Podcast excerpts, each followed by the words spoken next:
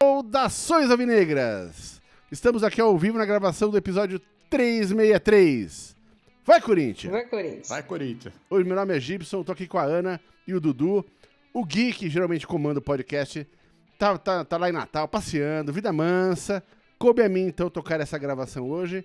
Vamos fazer o- o melhor possível, né? Muitos assuntos para comentar, apesar de ser uma semana sem jogos, né? Data FIFA, né? Então, o Corinthians tirou férias. Tivemos hoje o jogo do feminino, né? Vamos comentar sobre isso também. É, mas se, Corinthians sempre tem muito assunto para ser falado, né? O que não falta é assunto para conversar. Então, vamos lá. Primeiro assunto. Vamos, vamos inverter hoje o podcast. Ana, o que aconteceu com as mulheres hoje? Com as brabas, que não foram tão brabas hoje. Olha, hoje eu não sei, eu acho que comeram uma feijoada, eu não sei o que aconteceu. Parecia que tudo que deu certo no jogo da semana passada, hoje dava errado, uma sequência de passos errados. Eu, por exemplo, já comecei não gostando muito da escalação. Eu gosto quando o Corinthians joga com o meio, com Luana e Duda Sampaio, eu acho que dá mais fluência no meio, né? Mas tudo bem, respeito, não sei qual que é ali, se tava com algum problema, né, de desgaste e tal. Mesmo assim, o Corinthians jogando mal, ele começou com 1 a 0 né? Mas parecia que desligou. Parece que o segundo tempo voltou completamente desligado, não entrou no jogo de jeito nenhum e acabou tomando a virada, um placar de 2 a 1 né? Do time da Vila Sônia. Mas agora nós vamos decidir tudo em casa, espero né, que elas entrem mais ligadas no jogo e que consigam reverter esse placar para a gente ganhar o quarto título no ano, né? O Campeonato Paulista aí. É isso aí. Dudu, você conseguiu assistir a partida também? Assisti, concordo com, com o que a Ana falou. Acho que lamentável só a parte né, do, do público. Era uma final de Campeonato Paulista, a gente sabe que o jogo foi levado para a Vila Belmiro, mas tinha muita pouca gente lá, né? A gente sabe que a, a Vila tem menos capacidade que a Neoquímica, onde vai ser a grande decisão semana que vem. Mas o ponto positivo assim que eu, que eu gostei foi a questão do horário, né? Acho que foi um bom horário para o futebol. Semana que vem a gente sabe que o jogo é 10 e meia, né? 10 e 15. 10 e 15 começa a, a transmissão, mas 10 e meia. Se fizer o calor que tá fazendo ultimamente, é muita sacanagem com as meninas, né? Aí contra os dois times. Mas enfim, eu achei só que o, o- as Bravas hoje, concordo com o que a Ana falou. Eu acho que elas se perderam um pouquinho é, durante a partida, mas eu acho que aquele lance do pênalti pro time do Jardim Leonor, eu acho que elas também sentiram e não conseguiram correr muito atrás. Depois, qualquer bola trombada, qualquer bola que elas chutavam na- nas adversárias, estavam pedindo pênalti. Teve um lance no final do jogo, né? Mas na- deu pra ver na TV que não foi pênalti. Mas enfim, vamos ver se elas conseguem, né? Fazia acho que seis meses que a gente não perdia. É muito estranho a gente ver o futebol feminino perder, mas assim, temos todas as condições de reverter esse placar tranquilamente na arena, né? Então, torcer para que elas estejam preparadas, porque vale fechar o ano com chave de ouro, né? Teoricamente é o título menos importante, mas assim, a gente faria 4 de 4. Não é sempre que isso acontece.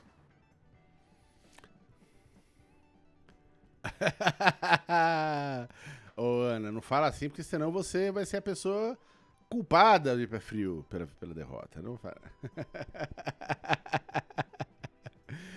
então, mas é, eu também consegui assistir a partida. É, é, eu comentei até no nosso grupo lá, falei, nossa, elas estão em marcha lenta, hoje o que está acontecendo? Porque a gente ela sempre jogar com uma intensidade tão grande, com, né, com Hoje que a chegou minha falou, camiseta com a Milene nas costas, antes do elas jogo e fazem isso. jogar, assim, né? É, e, e um outro comentário que a Ana fez também no grupo que eu achei muito, muito é, certeiro foi Não, Rolou um certo não, preciosismo, né? dela, tudo. Teve lances ali que, poxa, bate pro gol, sabe? Não fica tentando arrumar demais ou passar pra. Não, não, finaliza, né? Podia ter saído com um placarzinho melhor hoje. 2x1 não tá nada perdido. A gente sabe que na arena, né, com a torcida lá, a, a história é outra, né? Então, as Brabas têm tudo pra reverter esse resultado no segundo jogo. Vamos lá, outro assunto que também pintou esta semana aqui, vamos, vamos ver aqui, né? É, foi aqui a proposta de quitação da arena, né? O Corinthians fez uma reunião com a Caixa Econômica Federal e fez uma proposta, porque a dívida da arena é em torno de 600 e poucos milhões atualmente. E por enquanto o Corinthians está só pagando juros disso. a partir de 2025, se não me engano, começa a pagar o, o principal da dívida. E justamente para não ficar pagando juros e juros e nunca, enfim, fizeram uma proposta que seria o seguinte: vai os 300 milhões do, do naming rights, né, para a Caixa, já é metade do valor, e outra metade do valor pago com precatórios que o Corinthians consegue comprar muito mais barato, vai pagar isso aí 10%, 15% do, do que vale. Então, na teoria, vai gastar muito menos do que seria o, o gasto do, da dívida mesmo, né? E aparentemente parece que a Caixa, que tá assim, deve estar tá também, se tá precisando de grana, vai preferir receber uma grana agora para resolver os pepinos dela agora do que ficar esperando, sei lá quantos anos para receber isso aqui em gotinhas nos próximos 15, 20 anos. Para ela é bem mais negócio receber agora. Então, é uma chance grande de sair isso aí. O que, que vocês acham? Vai, a Arena vai sair paga ou não vai sair paga do, do, do mandado do William? Olha, hoje a, o presidente da Caixa foi fazer uma visita na Neoquímica Arena, né? E isso tudo em menos de uma semana da proposta, né? E eu acredito que isso aí deve estar sendo feito a toque de caixa justamente para sair antes da eleição, né? Não entendo muito disso, não sei se pode sair antes da eleição, mas a minha intenção é que pelo menos seja anunciado, né? Não que seja assinado, porque acho que tem que passar para advogado. Talvez não seja em vigor, né? Exato. Mas, né? mas que seja anunciado antes da eleição para ser como se fosse uma das últimas cartadas para conseguir vencer, a, que a chapa né, do Duílio vence a eleição. Mas eu não entendo muito de economia, você está falando que o Corinthians vai economizar, eu acredito que se a gente conseguir amortizar essa, essa dívida, as rendas da arena viriam para o Corinthians, e aí o Corinthians conseguiria utilizar esse dinheiro para pagar jogador, para pagar salário, para pagar as outras dívidas, né? Então acredito que seria uma coisa boa para o Corinthians, apesar de todo mundo sabe, fica claro, explícito que é uma manobra eleitoreira. Sem dúvida. É, eu mas eu acho que esse números aqui. Diga aí, mas... diga aí, Dudu, diga aí. Não, que não são muito animadores, né? Mas vamos lá. O Corinthians até 2017 foram 165 milhões pagos. 420 milhões das CDIs, dos CIDs, 300 milhões do naming rights, que nem você falou, 100 milhões de juros somente em 2023 e os 90 milhões de precatório. Isso aí dá quase 1 bilhão e 100 milhões de reais, né? Então, a única coisa que a gente gostaria de saber, que até falamos isso no, no podcast passado, é realmente qual é o tamanho real da dívida do estádio. Qual que é o tamanho da dívida do Corinthians e quanto que o estádio tem essa porcentagem. Porque não fica muito claro. Acho que falta essa parte de transparência não só do Duílio, como dos outros, né, da chapa que estava no comando anterior, mas é o que a Ana falou. Eu acho que foi uma manobra eleitoral, eles estão querendo fazer essas coisas para tentar ganhar. Não acho isso válido, mas enfim, é permitido. Então, torcer para que a gente tenha mais esclarecimentos esses dias, porque pelo que eles falaram, eles querem anunciar isso até quarta-feira, né, entre quarta e quinta-feira, já que as eleições ocorrem no domingo. Olha, a minha opinião é que isso não vai mudar o rumo das eleições, né? É, é, mas eu acho que, apesar de ser uma, uma, uma, uma questão a ser feita a toque de caixa, obviamente com propósito eleitoral, aquela coisa de inaugurar obra antes da eleição, enfim, né? Mas, é, se você pegar, é, se eu não me engano, só nos últimos anos foram 300 milhões só de juros, sem abater nada do principal da dívida. Ou seja, a gente tá sangrando ali, pagando. Só que você falou, né? Do, no último ano foi 100 milhões, só de juros, né? Só esse ano, né? E, Sim, só esse ano, né? Então, é, mas assim, os números, Dudu, esses, esses números são divulgados, estão claros, assim, não, tem, não tá nebuloso. É, porque uma coisa é a dívida do Corinthians, outra coisa é a dívida da Arena, porque a Arena ela pertence a um consórcio, né? Então não é a dívida, quando eles falam da dívida da Arena, é outra dívida que não a do clube. A dívida do clube é, é, é agora tá aparentemente 800 e alguma coisa milhões, o do Willi falou que vai sair o, no começo do ano, é porque não fechou ainda o ano fiscal, enfim, no começo do ano vai sair o o balance, o oficial. Deve cair aí para entender de 800 e alguma coisa, segundo ele. Falou, depende do, de uma entrada, alguma série de dinheiro que tiver, deve ir para 820, sei lá, né? E a dívida da Arena é 600 e pouco. Então, somando tudo, vai dar um bilhão e meio, né? É, mas se ele conseguir realmente é, esse, esse, esse, esse processo com esse deságio em cima do, do, do, dos precatórios, é um baita negócio pro, pro, pro Corinthians, porque vai, vai pagar muito menos, vai pagar adiantado, enfim, na teoria, vai pagar muito menos e para de pagar esses juros, que é só juros, né? É tipo que nem aluguel, é que você, nunca, você não compra a tua propriedade e você, não, você nunca está sempre gastando aquilo ali. Enfim, nunca vira um patrimônio seu. Então, se der certo, apesar de ser eleitoreiro, eu acho que é uma excelente saída para resolver essa questão da arena, né? Por outro lado, naquela entrevista recente que ele deu, foi semana passada, né, que ele deu aquela entrevista dele, os números que ele citou também é, em relação à parte da dívida normal do clube, né? Que ela cairia para em torno de 800 e pouco, ali 840, 820, mas que pela primeira vez em muito tempo agora o, o, o faturamento do clube passou a dívida. Então esse ano o faturamento deve bater em um bi, né? Ou seja, o faturamento foi acima da dívida, o que coloca o Corinthians numa, numa posição que o mercado chama de solvência, né? Tipo assim, se ele quisesse pagar toda a dívida, óbvio que isso não, não, é, é um faturamento líquido, tem que pagar funcionário, pagar, enfim. Mas assim, não está numa posição que ele, o, o, orçamento, dele, o faturamento dele não, não, não cobre a dívida. É, então, coloca o clube numa posição muito melhor também financeira, né? A gente sabe que, que, que no departamento de futebol foi uma lástima tudo que ele fez.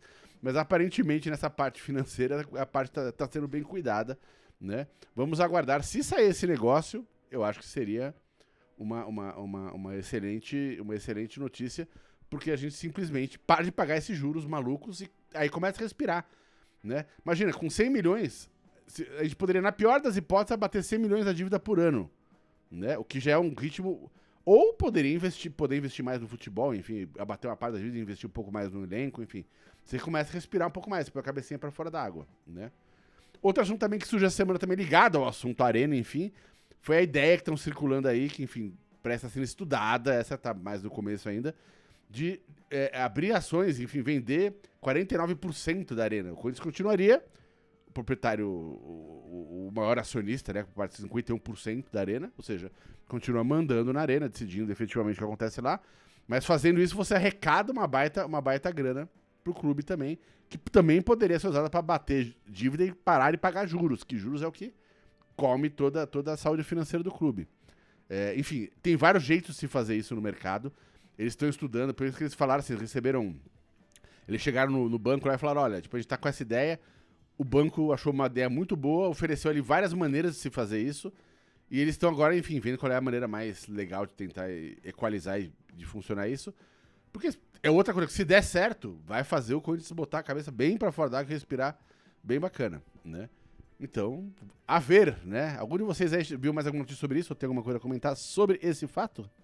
Não, a gente acha estranho que todas essas grandes ideias surgem na mesma época, né? Na época que o mandato está acabando, né? E a gente não, não sabe, por exemplo, se a oposição ganhasse, isso aí vai seguir, né? Apesar da, do coisa da Caixa, parece que, tipo, é, é, um negócio que vai ser fechado ainda no mandato do Duílio. Mas o que eu me pergunto é: aonde vão arranjar dinheiro para pagar os precatórios? É isso que eu não, não sei também, fica essa dúvida, né?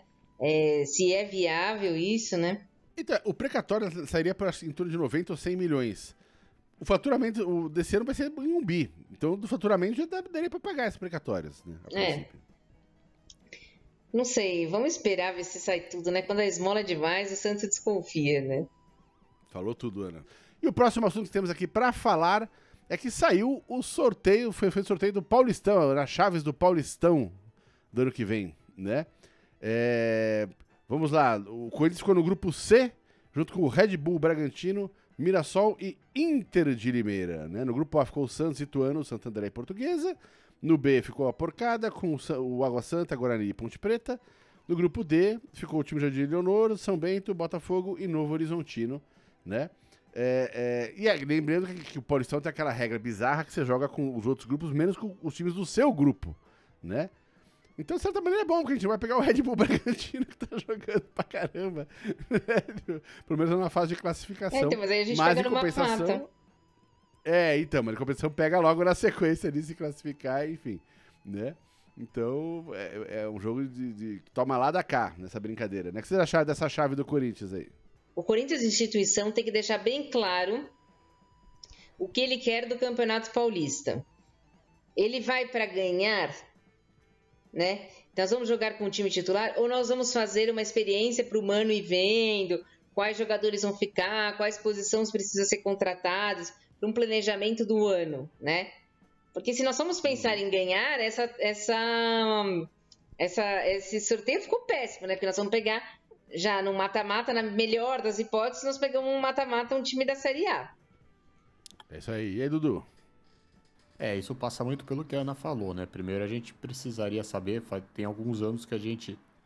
Alguns anos não, né? Mas é que é, a gente vai realmente ficar, continuar com o Mano, que eu acho que vai acontecer, para ter esse planejamento, para ter uma, um planejamento real para 2024. Feito isso, concordo novamente com o que a Ana falou. Vamos, o que, que a gente espera do Campeonato Paulista? Eles em nenhum momento vão falar alguma coisa que eles não vão querer ganhar o título. Até porque de todos os campeonatos ano que vem, teoricamente, o mais fácil para nós é o Paulista. Eu não tô nem pensando em título, Dudu. Eu tô pensando, pô, vamos ver se a gente consegue montar um time. Né? Se conseguir, eu tô feliz para jogar o ano sem passar esse perrengue que a gente passou esse ano. Né? Não que vai montar, a gente não sabe que time que vai ser montado, quem chega, quem sai. É, tem muita especulação em cima disso. A gente vai ter, inclusive, falar daqui a pouco sobre os caras que a gente tem no elenco que emprestados, enfim. Mas, né? É, é, é, é, eu espero que no resto do ano a gente não sofra tanto como foi esse ano. Já vai ser um alívio danado pra gente, né? Porque esse ano foi sofrimento demais, tá louco. Mas vamos lá, vamos na nossa lista de atletas emprestados. Olha lá. Primeiro, Ivan, que tá no Vasco, tem 24 anos e contrata até dezembro de 2024. Algum. Vai depender. Fica, deixa, doa. Vai depender, porque existe muito boato de que o, o Cássio vai pro Grêmio, né? Acho que se o Cássio ficar, eu reemprestaria, porque a gente já tem Cássio e Carlos Miguel, e o Donelli ficaria com o terceiro goleiro, ficaria igual esse ano. Mas se o Cássio sair, eu, eu traria de volta e disputaria a posição com o Carlos Miguel. Dudu? Eu espero que o Cássio não saia, né? Mas também tem a questão do próprio Carlos Miguel sair. Eu acho que ou o Cássio ou o Carlos Miguel saindo, seria interessante trazer ele em vez de contratar algum outro, porque já tem o contrato. É um goleiro mais experiente, né? Eu não tenho nada contra o Donelli, já falei isso, mas acho que o Donelli é um goleiro chama gol. Coitado que quando os jogos que ele faz, a gente toma uma cacetada de bolas, né? É, são chutadas na trave, enfim. Mas se bem que o Ivan nas oportunidades que ele teve, ele não também soube aproveitar muito, né? Mas caso o Cássio ou o Carlos Miguel saiam, que eu espero que nenhum dos dois saia, aí eu traria o Ivan de volta. Legal. É, eu também, assim, eu, essa história do Cássio eu tô achando, enfim, algum boato que tá rolando, eu duvido que ele vai sair, acho que ele vai encerrar a carreira aqui no clube, né?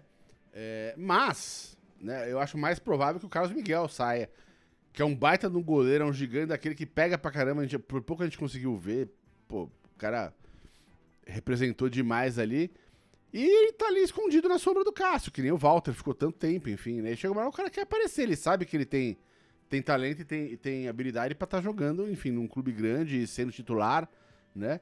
Então eu acho que a gente corre muito mais risco de perder o Carlos Miguel atualmente do que o Cássio, né? E nesse, nesse quesito aí, pô, já ter o Ivan, traria de volta ele, enfim, né? É, mas vamos ver como é que vai ser nessa virada da reformulação. Próximo, Daniel Marcos, ferroviário, 21 anos de idade, Contrato até dezembro de 24. Esse é um que eu nem sei quem é. É um né? lateral direito, um lateral direito, que veio do, da base do time de verde, mas nunca se firmou, nunca se firmou nem nesses times que ele foi emprestado. Então, se não tiver jeito de encerrar contrato, eu emprestaria normalmente, novamente. Não acho que seja ele que vai resolver o problema do Corinthians das laterais. Dudu? Faço das palavras da Ana as minhas, porque não tem, não tem nem muito o que fazer. Já teve um pouquinho, então é menos um aí pra gente ter problema com salário e tudo mais. Embora a gente sabe que lateral direito, né? Nenhum time tem, mas enfim, acho que se ele não deu certo até agora e não vingou nos outros times até agora, dificilmente será no Corinthians que ele vai dar certo. Olha lá, próximo da lista, Léo Santos, que tá no Ceará, 24 anos. O contrato dele acaba agora, em dezembro, mês que vem, né? Seja feliz. Não, Tchau. Tchau. Divirta-se. Vá viver Tchau. a vida. Né? Teve oportunidade já, não foi bem no Corinthians. Então, tchau. Olha lá, outro tá emprestado, Raul Gustavo, tá na Bahia, 24 anos, até dezembro de 24. Tem um ano de contrato ainda. Se o Bahia não for comprá-lo, né? Porque tem essa tem essa opção de, de, compra, é, né? exato, de opção de compra, a gente vai precisar de zagueiro, né? Não sei, a gente não sabe ainda quem vai ficar ou não. Então, para ser reserva, mas não para ser titular, eu até traria ele de volta. É, eu traria ele de volta. Até talvez. É, eu acho que ele não vai ser comprado porque ele teve uma lesão. Eu acho que ele não vai bater o número de metas da, da meta de partidas. Então, até porque acho que ele não pode nem jogar contra a gente, o próximo jogo, né, contra o Bahia. Mas eu traria ele para ver se ele tá um pouco melhor. Daria uma chance para ele, tipo que nem a Ana falou, reserva no Campeonato Paulista. Põe alguns jogos, enfim, pra gente ver se tá ok. Se não, empresta ele, mas assim, vamos precisar de zagueiro, né? E ele pelo menos faz gol também, né? É um dos, assim como o Gil, é um dos zagueiros que faz gol. Exatamente. Próximo, Mandaca, que tá no Juventude, 22 anos, contrato até agosto do ano que vem, tem meio ano de contrato. Eu traria o Mandaca de volta, o Mandaca tem sido titular no Juventude, Juventude que tá lutando para subir, ainda tem chance de subir para a Série A, né? Tem sido um primeiro volante que é uma função de que a gente tem pouca opção, né? E as opções que nós temos são Moscardo, né? Que provavelmente vai ser vendido, e o Fausto Vera que está muito embaixo, recebeu a proposta do Racing talvez aí também seja vendido. Então eu traria um, um, um Mandaca de volta, até porque acho que ele é um nível superior ao Rony. Então se eu fosse emprestar alguém, eu emprestaria o Rony e deixaria o Mandaca no time. Boa, Dudu. Também. E aí a gente poderia ver ele mais na posição de origem, porque o pouco que ele jogou no Corinthians foi de lateral direito, né? Então, era uma oportunidade. E assim, eu sei que você vai falar mais jogadores, talvez seja um pouco mais repetitivo, mas um ou outro, assim como o Raul Gustavo, Mandaca, tem que aproveitar o Paulista para jogar. Né? A gente não fez isso esse ano, mas acho que é a, é a oportunidade para colocar jogador que acho que nunca jogou com a camisa jogar, do Corinthians, deve ter jogado na base, mesmo, é um centroavante, mas sabe tipo... que no caso do Mandaca... Assim, a gente precisa de centroavante... janeiro, praticamente, Isso né? é óbvio. Fevereiro, a hora que tá Mas não é o Eduardo Tanque que vai resolver nossos problemas. Entre o Eduardo Tanque, o Felipe e o Arthur Souza, a gente fica com o Felipe e Arthur Souza, que já estão né? mesmo. Lá, Eduardo Tanque, tá na Emoré, 21 anos de idade, com tudo, é, contrato até quem empresta, que dá pra fazer. É. Sim, é.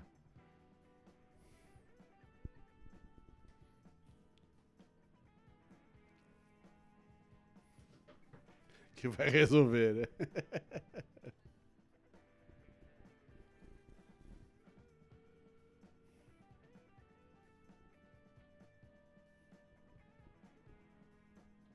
Assina embaixo. O nome dele é muito bonito, mas não vai dar pra ser o 9 que a gente precisa. Olha lá, próximo. Esse é um velho conhecido nosso, Jonathan Cafu, que tá no Cuiabá, 32 anos de idade, mas tem contrato que acaba em dezembro agora, fim do ano. Pelo amor de Deus, não. Tchau. Uh! Black Friday, né? Black Friday. Vamos Se desse pra vender na Black Friday era ótimo, né? Porque ainda ganhava um dinheirinho, mas nem isso vai acontecer. Exatamente. Exatamente. Né? Olha lá, próximo também, velho conhecido nosso, Léo Natel, que tá no Melbourne City, na Austrália, 26 anos de idade, contrato até dezembro do ano que vem, tem mais um ano de contrato. Ó, é brincadeira a quantidade de anos que fizeram o contrato do Léo Natel, né? Isso é muita palhaçada. Um jogador que tinha sido sei lá, é, demitido do time da Vila Sônia. Eu sei que isso às vezes não é parâmetro, tal, que muitos jogadores não dá certo num time e dá certo no outro, mas assim, acho que tinha que assinar um acordo de rescisão e ele fica livre, assina por onde ele quiser. Porque ele, ele não joga e ainda tá conhecendo o mundo nas costas do Corinthians. Ele jogou no mundo inteiro, cara. Não. Impressionante, né? Tchau pra ele. É, também já teve as oportunidades. Até talvez seria interessante, porque falta atacante no time, mas ele já teve muita oportunidade não, não deu certo até agora. Foi, foi para times também pequenos, né? Mesmo em outros países. Acho que só no, no Chipre que ele jogou mais, assim, né? Também não dá para comparar muito o campeonato lá, mas é uma pena. Não deu, não deu certo no Corinthians até agora não vai ser no último ano de contrato, embora todo mundo faz aquele esforço no último ano, porque renova e depois, né, faz mais 4, 5 anos e depois é, não joga mais dá, nada. Então, não dá, mas não dá. É isso aí. E o último da, da nossa lista, Rodrigo Varanda, que está no América Mineiro, 20 anos de idade, mas o contrato dele encerra agora em janeiro de 24. Olha, esse é um jogador que ele tem vários problemas extra-campo, né? Ele é novo, né? Ele, ele surgiu com muito potencial, mas ele criou muito problema extra-campo. Eu não sei, eu não acho que dá para apostar nele, não. Eu acho que, tipo, ele tem, teve essas oportunidades do América Mineiro. Também a gente viu vários jogos do América Mineiro, né, esse ano, e ele não aparece tanto, mesmo num time rebaixado. Se fosse para trazer do América Mineiro, eu traria outros jogadores e não o, o Varanda. Então, assim, se desse para liberar, seja feliz, não quero mal de ninguém, mas do Corinthians a gente está precisando de alguém com a cabeça centrada e com vontade de jogar. É isso aí. E não é só no América Mineiro, também é um jogador que já foi emprestado para outros times, né? Então, não, não se firmou, porque o próprio São Bernardo que ele jogou fez uma, uma Série C muito boa, quase subiu para a Série B, mas enfim. Então, se ele não se firma, ele não tem condições. Ele, que nem a Ana falou, começou muito bem no Corinthians, começou fazendo gol em clássico também, né? Mas enfim, ele não, não soube aproveitar a chance. Então, é, é o mesmo caso lá do, do Eduardo Tanque. Nós precisamos de atacante. Prefiro arriscar né? O Wesley, que já está aí, mantém o Felipe Augusto, o Arthur Souza, que esse ano quase não teve oportunidade. Enfim, esses são jogadores que já estão mais acostumados a jogar, a não sentir tanta pressão, enfim, e que possam nos ajudar. Próximo assunto. Aqui. Assuntos rapidinhos agora, só pra gente comentar rapidinho, fazer só um. Né? Primeiro deles é, é que, desde que o Mano chegou no Corinthians, o Corinthians é o time que menos perdeu no brasileiro. Né? Teve uma derrota só, não está sendo computado aquele jogo contra o time do Jardim Leonor, porque o Mano não ficou, nem ficou no banco, enfim, né? não estava lá. Né? É, é, mas dos jogos que ele estava em campo, enfim, dirigindo a equipe, foi uma, uma derrota só. Né? É, é cinco empates e três vitórias, aproveitamento de 51,9%, 52%, vai, para arredondar o cálculo. 10 gols feitos, 8 gols sofridos, 14,7 é, chutes para sofrer um gol, né? É, e, e, uma média de 44,8, 45% de posse de bola. Né? O que, que, vocês acham? É muito empate. O problema do Corinthians esse ano foi muito. No Campeonato Brasileiro, foi muito empate, né? Você vê que o número de vitórias é o nosso. Que mais empatou, né? Exato. Você vê que o número de vitórias nosso era mesmo. Não é tão. Tão, tão baixo, mas o número de derrotas também não é tão alto, mas o número de empate é muito absurdo. E assim, ah, mas se você for pegar lá atrás, o Luxemburgo também ficou, sei lá, oito jogos invicto, né? O que a gente quer é um ano tranquilo, um ano que, que a gente jogue bem. Então, assim, não tô tirando o mérito do Mano, acho que o Mano tá fazendo o trabalho dele, ele, eu acho que ele vai conseguir chegar à meta dele, que é escapar do rebaixamento, ele falou isso desde o começo que ele chegou. Mas, assim, não é uma coisa, nossa, que bom, né? É, tipo, é normal, é natural, tipo, é, é regular. É, não é uma campanha excepcional, assim. Exatamente. É, isso é, é muito estranho, né? Enfim, eu sei que não pode computar o jogo lá contra o Jardim Leonor, mas ele já era o técnico. Aí também não tá o jogo da Sul-Americana, que ele era o técnico. Então tem umas coisas muito curiosas assim, mas o, que a gente tá vendo, pelo menos, é um, um, um trabalho que está começando, começou uma construção e ele está conseguindo executar. Acho que teve algumas coisas que a gente já falou aqui, muito com a melhora do Gil, com a melhora do Maicon, mesmo um pouquinho antes dele chegar, né? O Romero também ajudou um pouquinho, né? Na parte defensiva que a gente sabe, mas acabou fazendo gols importantes pra gente. Então, tudo isso o time acho que entendeu a situação do momento gostando ou não do Mano, entendendo ou não o que o Mano quer por enquanto, né? Que a gente já comentou aqui também que algumas substituições dele deram errados em quase todos os jogos, né? Ele muda de cinco caras, quatro entra e não dão resultado.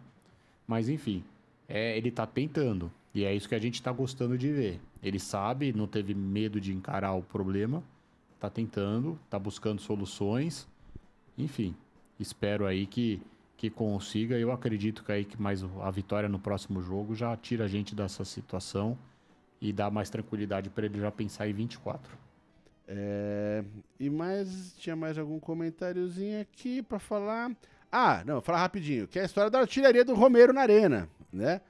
Que ele marcou quatro gols aí já esse ano, depois dessa volta do, do, do Mano. O Mano, enfim, aparentemente está conseguindo fazer o Romero ser um pouco mais efetivo, né?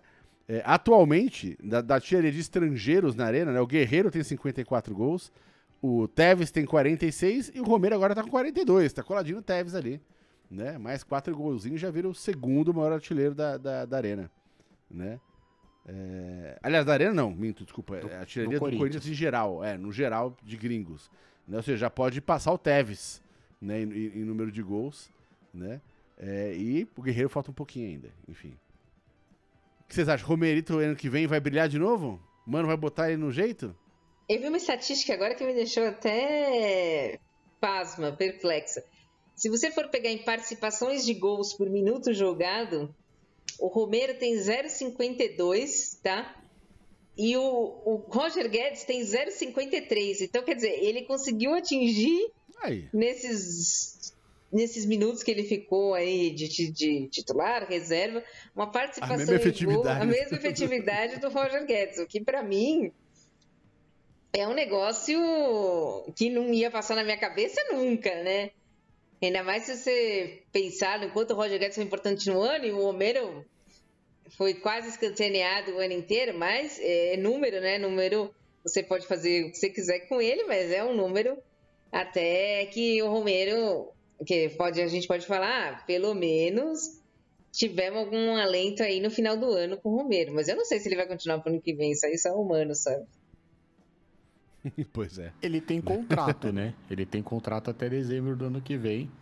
Mas vamos torcer para ele. Faltam quatro jogos, né? Não vai fazer quatro gols em quatro jogos, mas se ele possa fazer mais um ou dois aí já ajudaria bastante. Vai ou por que, que não? Vai ele que já fez até hat-trick, né? Em Brasília.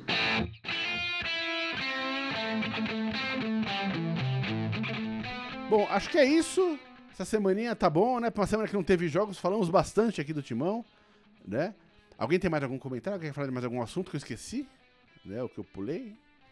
Né? Não, só lembrando, né, pessoal, que domingo que vem a gente volta, fala às sete da noite. Vamos falar aí da decisão do feminino. E lembrando que o Corinthians joga na sexta-feira. O jogo foi alterado contra o Bahia, né, de sábado para sexta, provavelmente por causa das eleições, né? Então, uhum. vamos falar sobre o, o, o, jogo no domingo. Não sei se o nós jogo vai ser na arena, né? Vai ser aqui em o São jogo Paulo. na arena. Né? Para mim é confronto, confronto direto. Acho que ganhando do Bahia acabou todo o sufoco, acabou tudo. Enfim, mas não sei se a gente vai conseguir trazer o resultado da, da eleição ainda no nosso podcast, né? Mas o Corinthians joga na sexta-feira. Nove da Teremos noite, a né? eleição no final de semana. E a decisão no domingo, né? Do Paulista Feminino. Então vai ter. Nós temos bastante assunto para a semana que vem. Então é isso aí. Nos vemos domingo que vem, mesmo horário de sempre, 7 horas, né? Boa semana, semana de três pontinhos, pelo amor de Deus. E vai Corinthians. Vai, vai Corinthians. Corinthians.